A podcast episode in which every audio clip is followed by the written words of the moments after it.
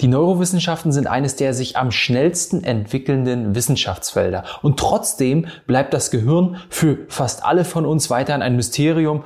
Ja, man könnte sagen Raketenwissenschaften, mit denen wir nichts zu tun haben wollen und auch überhaupt nichts zu tun haben können, weil wir davon keine Ahnung haben. In dieser Episode wollen wir uns aber mal damit auseinandersetzen, wie du ganz einfach die Vorgänge in deinem Gehirn selbst für dich beeinflussen kannst, wie du Gewohnheiten und negative Muster unterbrechen kannst und wir wollen uns vor allem darüber unterhalten, warum es ohne dich da draußen keine Realität gibt und warum dein Gehirn schuld daran ist. Also, lass uns direkt reinsteigen. Viel Spaß dabei.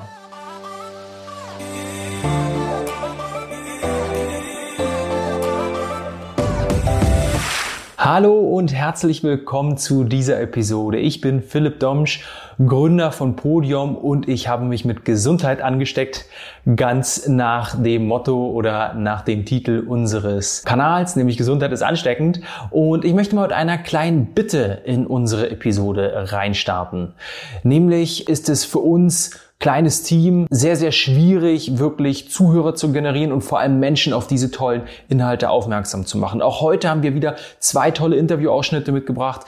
Einmal von dem Neurowissenschaftler Franz Hütter, Dr. Franz Hütter, der über Emotionen und die Veränderung des Gehirns mit Hilfe von Emotionen sprechen wird und ein Ausschnitt aus einem Vortrag von Alexander Hartmann, einem der bekanntesten und erfolgreichsten Hypnotiseure im deutschsprachigen Raum, der darüber erzählen wird, wie du dein Unterbewusstsein beeinflussen kannst. Und all das können wir nur machen und all das können nur mehr Menschen da draußen sehen, wenn du uns hilfst, eben diese Aufmerksamkeit zu bekommen. Und ganz, ganz wichtig dafür ist, dass du uns eine Rezension in Apple iTunes oder Apple Podcasts gibst. Einfach ehrlich schreibst, wie du unseren Podcast findest, uns eine hoffentlich möglichst hohe Sternbewertung gibst, dann sind wir weiter oben in den Charts, werden von mehr Menschen gesehen und diese tollen Inhalte von den Experten, die eben hier ihr Wissen zum Besten geben, können dann auch von mehr Menschen angehört werden. In diesem Sinne, leg kurz das Smartphone weg oder wie du dich auch immer hier äh, mit unseren äh, Inhalten auseinandersetzt und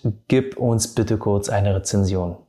Also vielen Dank dafür und ähm, nochmal kurz Bezug nehmend auf die beiden Interviewausschnitte, die es heute geben wird. Die sind beide aus dem Gesunde Psyche Kongress, der am 14.07. startet, Mittwoch, dem 14.07., beziehungsweise da gestartet ist, je nachdem, wann du die Episode anhörst. Und wenn dich das interessiert, das Thema einer gesunden Psyche, dann schau auf, einen, auf jeden Fall mal rein. Wir haben das natürlich in die Show Notes gepackt. Du findest es aber auch, wenn du einfach auf podium.de slash Psyche gehst, Podium, wie gesagt, immer hinten mit O, P-O-D-I-O-M.de slash Psyche. So, nun wollen wir aber reinstarten. Heutzutage gehen die meisten Menschen davon aus, dass sich das Gehirn ab einem gewissen Alter nicht mehr weiterentwickelt bzw. eher zurückentwickelt. Und genau das hat die Wissenschaft auch lange Zeit gedacht, dass das Gehirn natürlich an Substanz abbaut, an Fähigkeiten abbaut. Dass das aber nicht stimmt, ist nun schon seit einiger Zeit ganz klar belegt, nämlich ist es eher andersrum der Fall. Das heißt, unser Gehirn verschaltet sich unser Leben lang neu. Es baut neue Verbindungen, es baut neue Schaltkreise auf. Wir haben im Körper über 100 Milliarden Nervenzellen, natürlich viele dieser Zellen bei uns im Gehirn. Und jede dieser Nervenzellen, kannst du dir vorstellen, ist im Grunde wie ein Baum aufgebaut. Zumindest so stelle ich es mir vor. Also wenn ich mir Bilder angucke von Nervenzellen, dann sieht das für mich aus wie ein Baum. Wir haben oben ähm, sozusagen die Blätter und die Äste, die die Dendriten sind ähm, auf Nervenzellebene. Wir haben den Stamm, der sozusagen die, die Äste und die Blätter mit den Wurzeln unten verbindet. Das ist das Axon oder Axon. Axon. Da haben wir immer eins pro Nervenzelle und unten haben wir die Wurzeln bei dem Baum. Das sind äh, bei den Nervenzellen dann die Synapsen. Die Synapsen haben eben die Fähigkeit, sich mit anderen Dendriten, also mit anderen Nervenzellen zu verbinden, sich neu zu verschalten, neue Kombinationen im Gehirn herzustellen. Und das haben wir immer unser Leben lang. Und es ist nicht so, dass das Gehirn irgendwann ausgewachsen ist und dann hört es auf, sich weiter zu, zu entwickeln, sich neu zu verschalten. Es ist nämlich sogar so, dass das Gehirn sogar in der Lage ist, zu reagieren, sich umzuschalten, umzudisponieren. Also zum Beispiel, wenn wir Krankheiten haben, wenn wir ähm, Unfälle haben, wenn zum Beispiel bestimmte Areale im Gehirn für eine äh, gewisse Zeit nicht durchblutet werden können, dann sterben natürlich Nervenzellen ab. Und da ist unser Gehirn in der, in der Lage, das neu äh, oder das zu kompensieren, könnte man vielleicht einfach sagen. Hier können wir uns auch wieder einen Apfelbaum und einen Birnbaum vorstellen. Und ein bekannter Neurowissenschaftler hat mal gesagt, dass man diese, diese Kompensation, die das Gehirn in solchen Fällen leistet, wenn eben bestimmte Areale abgestorben sind oder äh, nicht mehr funktionsfähig sind, dass diese Kompensation in etwa so ist, als würde ein Birnbaum einem Apfelbaum helfen. Das heißt also äh, wirklich ähm, verschiedene Areale sozusagen helfen sich und kompensieren sich gegenseitig. Und dieses Phänomen, dass sich also diese Zellen gegenseitig helfen, nennen wir kompensatorische Regulation.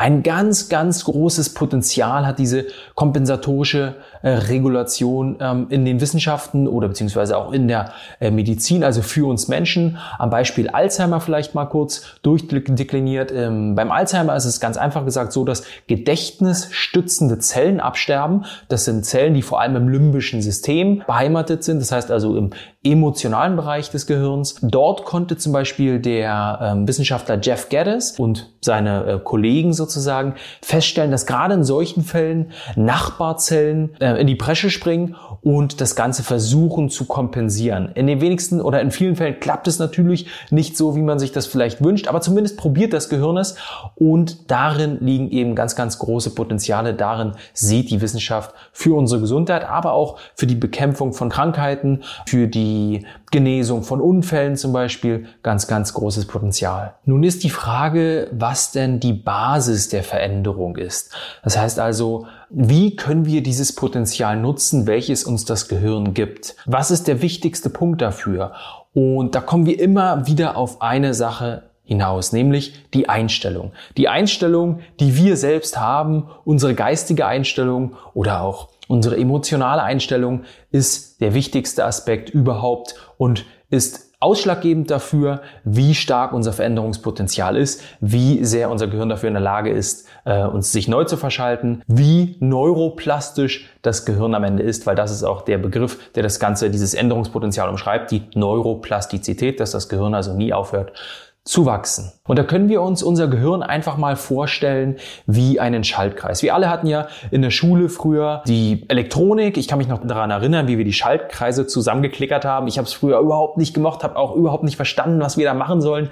Aber wenn ich zumindest mal daran zurückdenke, heutzutage verstehe ich natürlich, was dahinter gesteckt hat und warum das vielleicht ganz sinnvoll war. Wenn ich daran zurückdenke, dann hilft mir das dabei sehr, die Funktionsweise des Gehirns zu verstehen. Ja, zum Beispiel der berühmte Wissenschaftler Deepak Chopra, der beschreibt das ganz schön, dass das Gehirn eben wie eine Art Ansammlung von Schaltkreisen ist, die automatisch ablaufen sozusagen. Und so haben wir Automatismen in unserem Körper, Automatismen, die von unserem Gehirn reguliert werden, wo wir aktiv nichts zu beitragen müssen. Die Atmung zum Beispiel, die Verdauung zum Beispiel, die Wundheilung zum Beispiel. Und es gibt zum Beispiel auch auf emotionaler Ebene Automatismen, die automatisch ablaufen. Deswegen natürlich auch der Name Automatismus. So sehen wir zum Beispiel bei Menschen, die sehr selbstkritisch sind oder auch sehr wenig Selbstvertrauen haben, dass sie an neue Situationen immer erstmal sehr distanziert rangehen, mit wenig Offenheit rangehen, eher die Gefahr wittern, als die Möglichkeit zu sehen. Was am Ende dazu führt natürlich, dass sie sich vor neuem verschließen und dass sie mit einer geringeren Wahrscheinlichkeit schöne, interessante, spannende, neue Dinge entdecken, die ihnen am Ende vielleicht helfen könnten oder ihnen gut tun könnten. Diese Einstellung, die ist ja etwas, was nicht ähm, die Kerze im Wind ist sozusagen, die mal so, mal so ist. Eine Einstellung ist etwas ziemlich Festes, eine ziemlich feste emotionale oder auch gedankliche Richtung, in, dem wir, in die wir uns bewegen. Das bedeutet also, dass auch diese Verschaltung, die wir aufgrund dieser Einstellung im Gehirn haben, ziemlich stark ist und am Ende auch immer ziemlich genau zum gleichen Ergebnis führen wird. Das heißt also, jemand, der pessimistisch ist, der wird am Ende auch eher die pessimistischen oder äh, eher schlechten, düsteren Ergebnisse bekommen. Jemand, der sehr optimistisch von seiner Grundeinstellung her ist, der wird dagegen eher ähm, positive Ergebnisse bekommen und eben eher ähm, Lösungen generieren, die er sich eben vorstellt. Aber wir können das ändern. Das ist ganz, ganz wichtig. Natürlich kann es sein, dass du vielleicht nicht der optimistischste Mensch bist, ja? Natürlich ist es bei jedem von uns so, dass wir Wesenszüge an uns haben, die wir vielleicht gern ändern würden. Einstellungen oder ich sage mal Aspekte in unserer Grundeinstellung, die vielleicht noch nicht so optimal sind, äh, vielleicht noch nicht das ko komplette Aktionspotenzial des Gehirns freilegen. Aber wie gesagt, wir können es ändern. Dazu habe ich dir einen Interviewausschnitt aus einem Interview mit einem sehr interessanten Experten mitgebracht, nämlich dem Dr. Franz Hütter, der Wissenschaftler im Bereich der Psychogenetik und der Wirtschaftspsychologie ist und eben darüber redet und erklärt, warum gerade die Emotionen so, so wichtig dafür sind, dass wir im Gehirn flexibel bleiben, dass wir in der Lage dafür sind, auch die Schaltkreise neu zu verschalten, positiver zu denken, etc. etc. Er wird darüber reden, warum es vor allem um die Emotionen geht, die in einem bestimmten Teil des Gehirns liegen.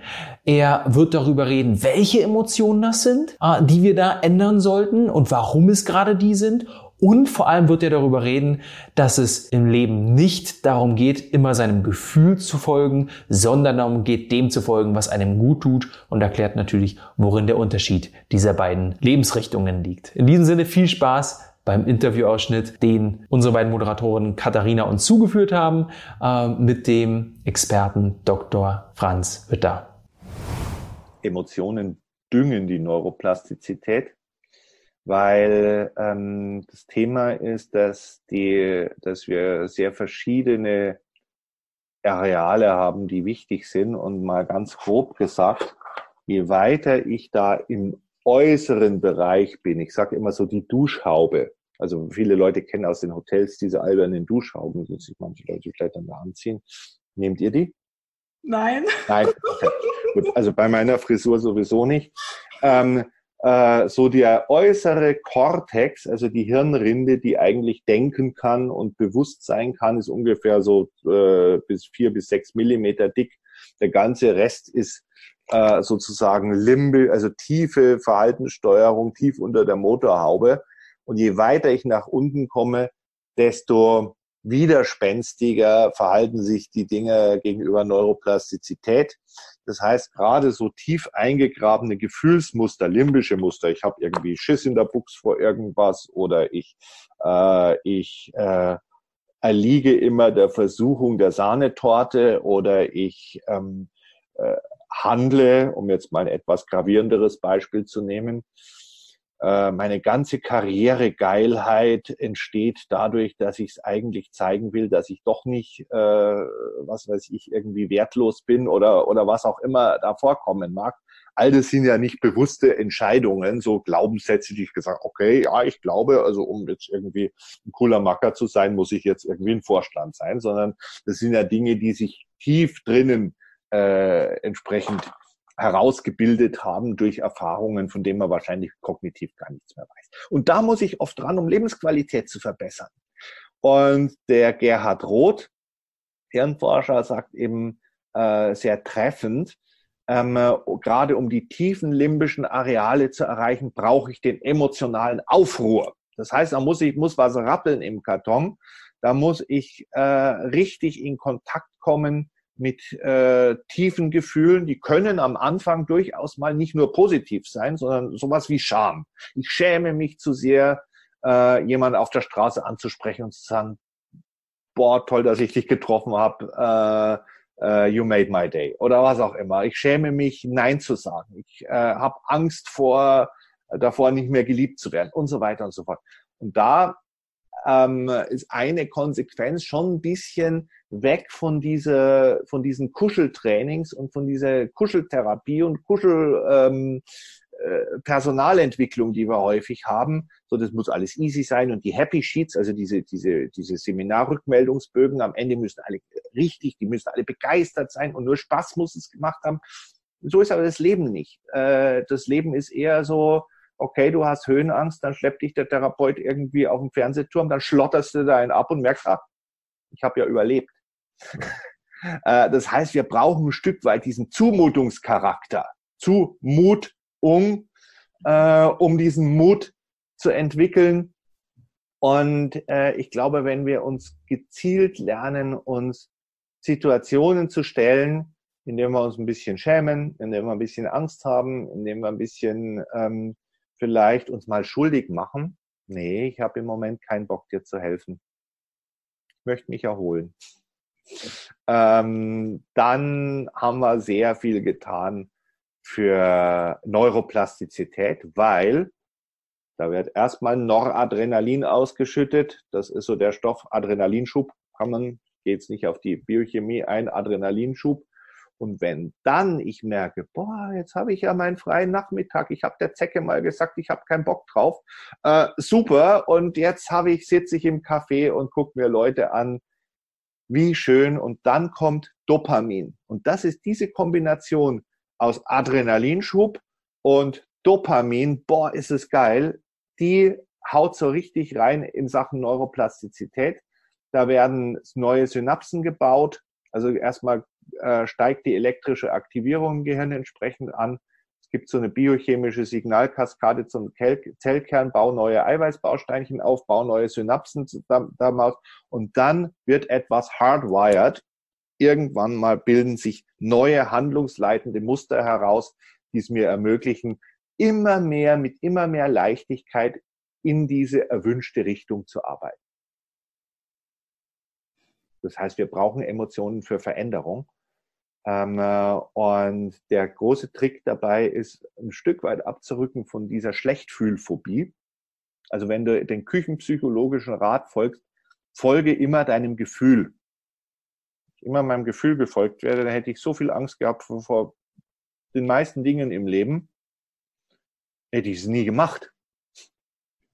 Folge dem, was du in innerer Ruhe, in Begegnungen mit dir selbst selber für dich ähm, identifiziert hast, das was dir gut tut. Folge dem, was dir langfristig gut tut.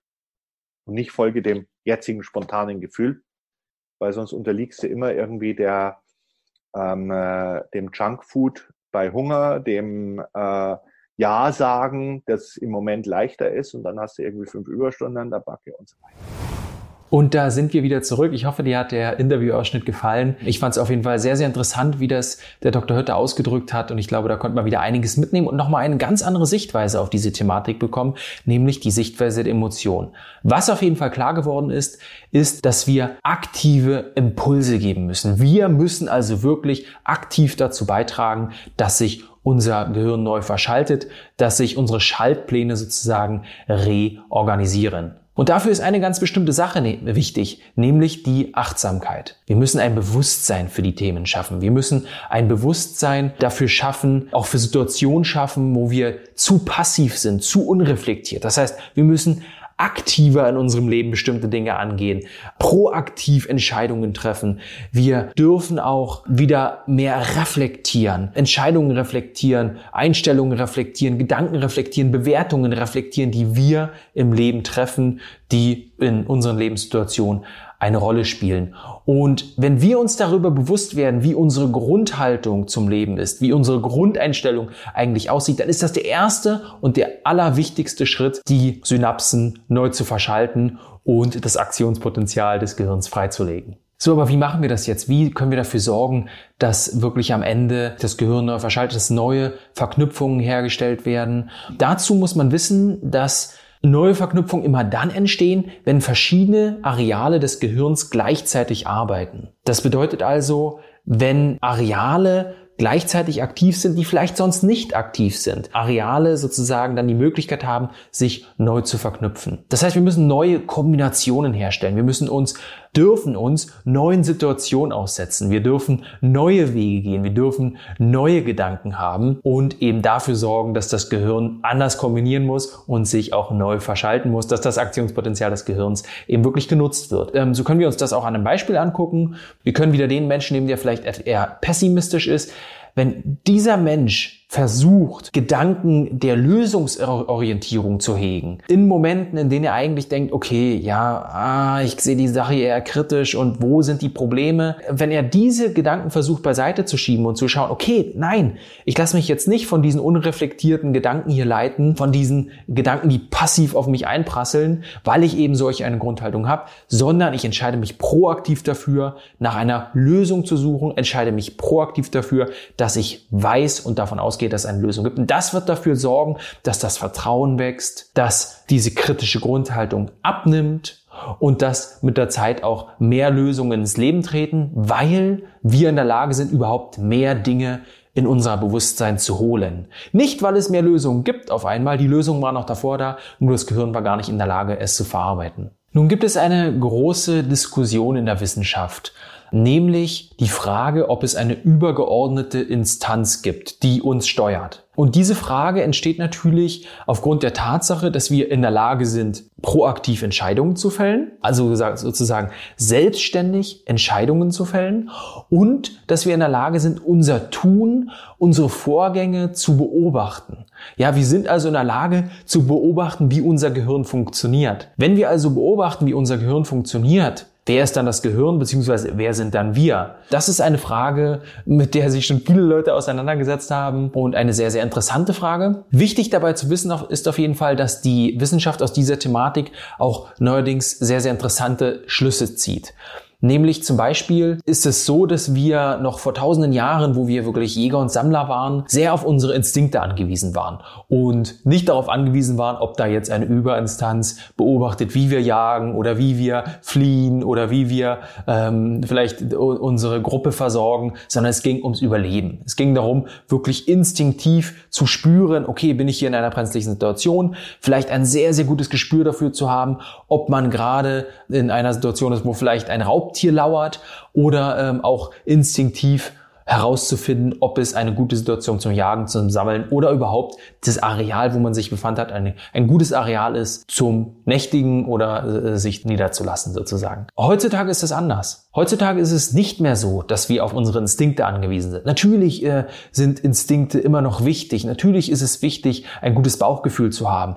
Aber, und das zeigt die Wissenschaft, heutzutage ist der Lebenssinn und die Liebe viel, viel wichtiger. Heute sind es diese Dinge, die uns bewegen, die für die Überinstanz äh, wichtig sind. Deswegen ist auch diese Überinstanz wichtiger geworden. Das heißt also, der Teil im Gehirn, der wirklich zwischen rationalem Denken und emotionalem Denken ausbalanciert. Der zum Beispiel in dem Moment ausbalanciert, wo wir zu emotional sind, wo wir überschäumt sind, wo wir unseren Chef vielleicht angehen, dann eben vom rationalen Teil des Gehirns zurückgeholt werden müssen und sagen müssen, hey, bleib ruhig, geh jetzt nicht deinen Chef an, alles gut, jetzt kommen wir erstmal runter und dann geht das Leben weiter.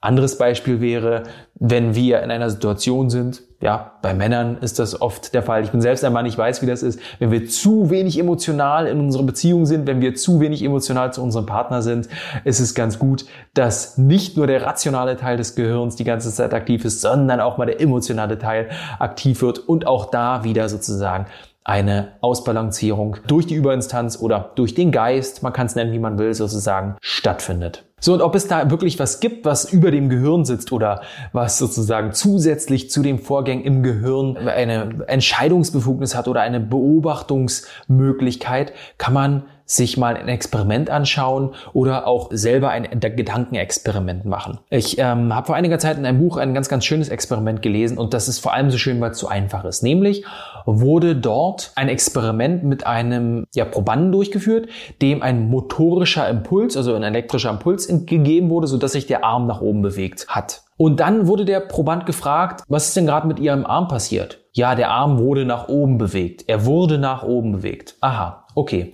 Als nächstes wurde er darum gebeten, bitte bewegen Sie doch mal Ihren Arm nach oben. Also er sollte proaktiv die Entscheidung fällen und proaktiv den Arm selbst mit seiner Muskelkraft nach oben bewegen. Das hat er dann getan. Sein Gehirn hat den Befehl an den Arm gegeben. Okay, bitte Arm nach oben bewegen. Hat funktioniert. So. Dann wurde er gefragt, was ist denn jetzt mit Ihrem Arm passiert? Ich habe meinen Arm nach oben bewegt. Aha, ich. Okay, wo ist jetzt der Unterschied? Wer ist das Ich äh, und was hat davor sozusagen den Arm nach oben bewegt? Äh, ein sehr, sehr interessantes Experiment, was sehr einfach ist, was natürlich auch viel Interpretationsspielraum offen lässt, aber auf jeden Fall eine gute Basis zur Diskussion dieser Thematik gibt. So, und wie schafft es jetzt unser Gehirn, die Realität wahrzunehmen und warum macht es das überhaupt? Das ist auch eine Frage, die die Wissenschaft heute noch überhaupt nicht beantworten kann.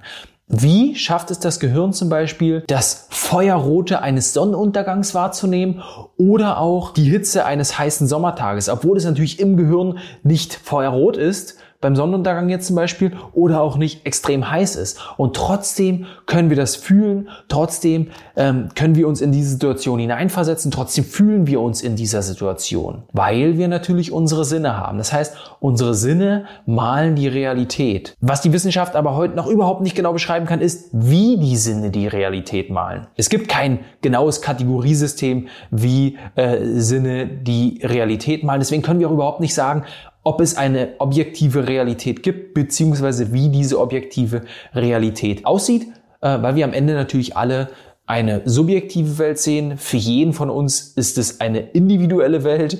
Ich sehe den Fernseher vielleicht so, ich sehe die Couch so und du da draußen siehst es vielleicht wieder ganz anders. Für dich bedeutet Rot eine bestimmte äh, Farbwahrnehmung und für mich dann vielleicht wieder eine andere Wahrnehmung. Das bedeutet, wir nutzen willkürliche Kategorien, um die Welt zu beschreiben.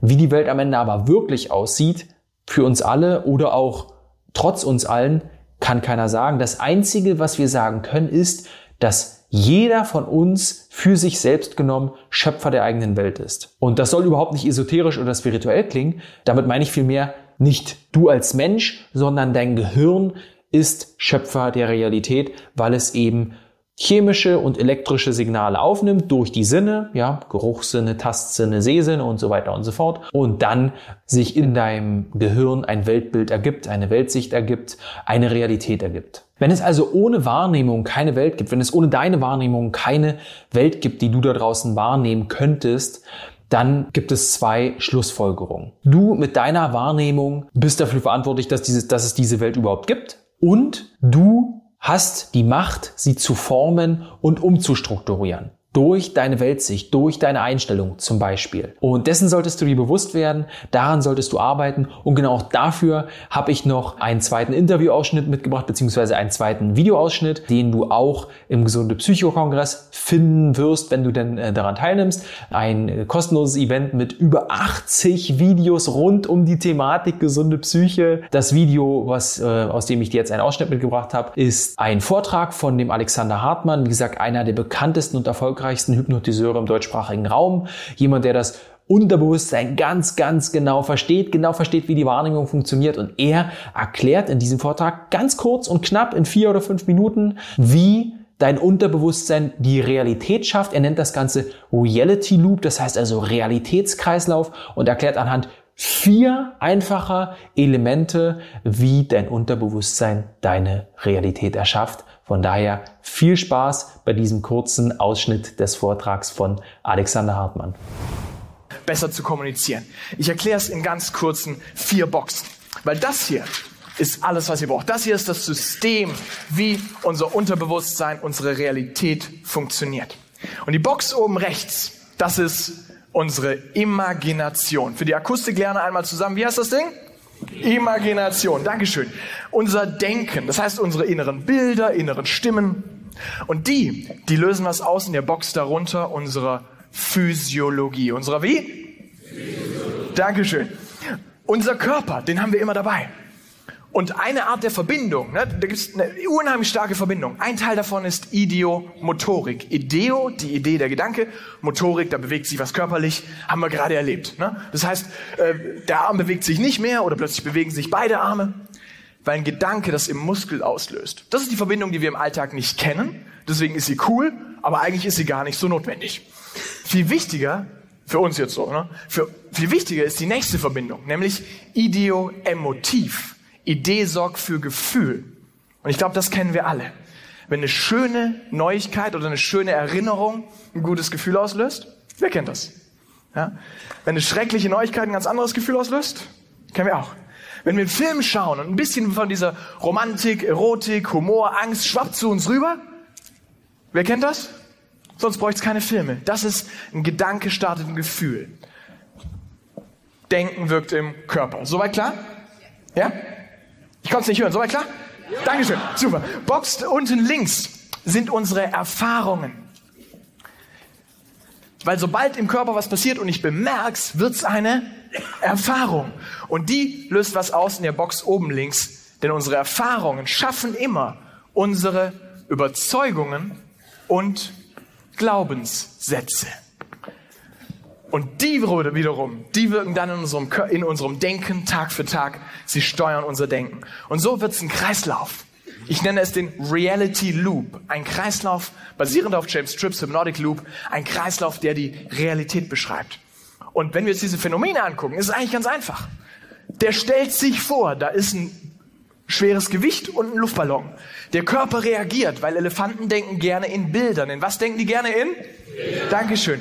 Innere Bilder lösen was aus, Muskeln bewegen sich, dann bemerkt er so, denkt, oh mein Gott, da bewegt sich was. Das funktioniert ja wirklich. Ich habe es ja gerade erlebt. Wumm. Fertig. Mehr kommt da auch nicht. Die, diese Trance, wo alle denken, ja, dann ist man so weg und deswegen, nee, nicht deswegen, deswegen. Weil jeder Gedanke wirkt, immer. Und das Schöne ist, das machen wir halt auch immer im Alltag. Wenn jemand weiß, ich mache es jetzt mal plakativ, Erfolg ist für manche ein Thema, jeder definiert es anders, sagen wir einfach, Erfolg ist, wenn das klappt, was ich mir vornehme. Okay? Wenn jemand weiß, also ernsthaft glaubt, ich bin erfolgreich, dann hat er dafür ja Beweismaterial gesammelt, Erfahrungen. Ja oder ja? Ja. Gut. Wenn der dann eine neue Chance bekommt, hat er bestimmte Bilder im Kopf, wie das werden wird? Ja. Auf jeden Fall. Sind die motivierend antreibend? Ja. Kann gut sein. Hat also ein Gefühl im Körper aufgrund dieser inneren Stimmen und Bilder. Kommt ins Tun, produziert Ergebnisse. Ergebnisse sind Erfahrungen. Und hinterher weiß er, habe ich es euch nicht. Richtig. Wumm. Wenn jemand weiß, ah, bei mir klappt das alles nicht, so einfach ist es nicht hat er dafür ja auch Erfahrungen gesammelt. Deswegen glaubt er das. Und wenn der die gleiche Chance bekommt, denkt er die gleichen Gedanken oder ganz andere? Ganz andere. Vielleicht eher Gedanken von, ah, was könnte alles schiefgehen? Ah, wie lachen sie mich aus, wenn sie sehen, wie alles schief geht? Innere Stimme, die sagt, warum denkst du, das könnte funktionieren? Warum die jetzt einen osteuropäischen Akzent hat, weiß ich nicht. Aber ähm, die innere Stimme, die an den nagt, die sagt, es geht nicht. Und dann hast du natürlich, was hast du, ein anderes Gefühl oder das gleiche? Du hast ein ganz anderes Gefühl. Und dann kommst du ganz anders ins Tun, nämlich halblebig oder gar nicht. Und dann hast du Ergebnisse, nämlich halblebig oder gar nicht. Und hinterher weißt du, wumm, habe ich es euch nicht gesagt. Das Schöne ist, wir können in diesen Kreislauf eingreifen. An den verschiedensten Ecken und Enden. Wenn ihr wissen wollt, wie und wenn ihr das, was ihr gerade erlebt habt, selber lernen wollt, ein Geschenk von mir. Diese DVD könnt ihr kostenlos anschauen einfach auf diesen Link gehen, Hypnose Revolution, da erkläre ich es in 90 Minuten ins Detail. Ich habe hier leider nur 18. Deswegen das Geschenk für alle, die da sind und alle zu Hause. In was für Bereichen kann man das jetzt noch nutzen? Und die Wahrheit ist, ein Bereich ist natürlich für euch selbst. Ja? Thema Motivation. Wie kannst du mit mehr Antrieb dranbleiben, wenn es schwer wird? Vielleicht indem du Bilder anders denkst, von denen wir die Zukunft wird. Vielleicht so, dass sie anfangen, Spaß zu machen, diese Zukunft. Vielleicht indem du deinen Körper anders verwendest. Steht mal bitte alle kurz auf. Das ist jetzt die, die sehr, sehr kurze Version davon. Aber nehmt mal kurz die Schulter nach hinten, macht mal ein dickes Lächeln auf die Lippen, springt mal ein kleines bisschen nach oben und macht mal Stopp! Wer fühlt sich jetzt besser als vor 20 Sekunden? Mama Job! Ja. Dankeschön! Wir können unseren Körper nutzen, weil wir haben ihn dabei! Wir haben noch keine Zeit! Nehmt mal ganz kurz Platz. Wichtigste Regel in der Realität. Mach's dir selbst, sonst macht's dir keiner. Ja? So. Und da sind wir wieder. Jetzt hast du also nicht nur gelernt, dass Elefanten in Bildern denken und dass du es dir doch selbst machen sollst, sonst macht es dir eben keiner, sondern du hast vor allem auch gelernt, wie sozusagen das Unterbewusstsein die Realität erschafft, wie du zum Schöpfer der Wirklichkeit wirst, anhand dieser vier einfacher Elemente, die immer wieder in einem Kreislauf, äh, in einem unendlichen Teufelskreis, könnte man sagen, sozusagen aufeinander aufbauen. Vielleicht für dich auch interessant zu wissen, diese Episoden, ähm, von denen du vielleicht jetzt schon einige gehört hast, von denen die du ja auch jetzt gerade eine hörst, entstehen immer in Zusammenarbeit im ganzen Team vom Podium. Das heißt, in der Vorbereitung sozusagen besprechen wir diese Themen, diskutieren diese Themen auch und im Anschluss reden wir auch darüber, welche Gedanken ein jeder von uns dazu hat, welche Ideen ein jeder von uns dazu hat und vor allem auch, welche Umsetzungsschritte ein jeder von uns kennt, weil die meisten von uns sind ausgebildete Therapeuten, ausgebildete Coaches, haben viel, viel Erfahrung in der Arbeit äh, mit Klienten. Ähm, so zum Beispiel die Dominique, die bei uns Eventmanagement macht, ja, auch ganz, ganz viele Interviews schon abgedreht hat, also auch in der Moderation unterwegs ist. Die hat sehr, sehr interessanten Gedankengang mit eingebracht. Ähm, sie hat nämlich gesagt, dass wenn wir uns ändern wollen, gibt es doch eine ganz, ganz einfache Herangehensweise. Wenn wir sagen, hey, ich will XYZ nicht mehr, na dann kann ich doch einfach das Gegenteil machen. Dann soll ich doch rabiat sein und mich einfach für das Gegenteil entscheiden. Wenn ich also sage, oh, ich will endlich mal wieder früher aufstehen, ja, dann stehe ich eben früher auf. Dann nehme ich mir vor und entscheide mich dafür, die nächste Woche jeden Tag früh um sechs aufzustehen. Ja, wenn ich sage, oh, ich will endlich weniger Getreide essen, weil ich irgendwie merke, das tut mir nicht gut, ja, dann gehe ich heute in den Bioladen und schaue mir da an, welche getreidefreien Alternativen es für Brot und Knäckebrot und Nudeln vielleicht gibt. Ja, oder wenn ich sage, okay, ähm, ich will nicht mehr so viel jammern, ja, dann hole ich mir heute ein Haargummi bei meiner Freundin aus dem Schrank oder aus dem eigenen Schrank, wenn man halt eine Frau ist, und mache mir den um, um den Arm. Und immer wenn ich jammere, mache ich ihn dann um auf den anderen Arm. Das heißt, immer wenn ich mal jammere und mir dessen bewusst werde, nutze ich das als Impuls dafür, es wieder auf den anderen Arm zu machen, um ein Bewusstsein dafür zu entwickeln, um langfristig mein Gehirn, meine Einstellung umzustrukturieren. Das kann jeder. Das ist eine Entscheidung, die man fällen muss. Das ist eine Entscheidung, die hier oben im Gehirn stattfindet. Wenn wir wirklich etwas verändern wollen, dann brauchen wir neue Impulse. Dann brauchen wir Impulse, die nicht nur ein Stückchen anders sind, sondern die viel anders sind. Dafür vielleicht noch ein letzter Tipp. Dabei helfen auch Mikroevents. Äh, Mikroevents sind also Dinge, die jetzt vielleicht nicht super aufwendig sind, aber trotzdem anders sind. Ja, ich habe zum Beispiel einen kleinen Hund und ich nutze die Runden gern dafür, auch mal eine andere Runde zu gehen oder die Runde rückwärts zu gehen oder ähm, sozusagen zwei Runden miteinander zu kombinieren. Ja, oder wenn du sagst, okay, ja, mir fehlt irgendwie die Zeit jetzt mal Zelten zu fahren oder so, das wären ja viele andere Eindrücke, dann zelte doch im Garten oder schlaf zumindest mal im Wohnzimmer statt im Schlafzimmer. All diese Dinge können dabei helfen, neue Eindrücke zu sammeln, auch neue Emotionen zu entwickeln. Und gerade wenn wir bei Emotionen sind, kannst du auch darüber nachdenken, dich vielleicht mal Situationen auszusetzen, wie, der, wie es der Dr. Franz Hütter gesagt hat, in denen du wirklich starke Emotionen empfindest, in denen du Emotionen empfindest, die dir vielleicht auch etwas unangenehm sind, aber die dazu führen, dass du langfristig vielleicht positiver mit den Dingen umgehst, dass du merkst, so schlimm sind sie gar nicht und dein Gehirn neu verschaltest. Also ich glaube, du konntest wieder viel mitnehmen.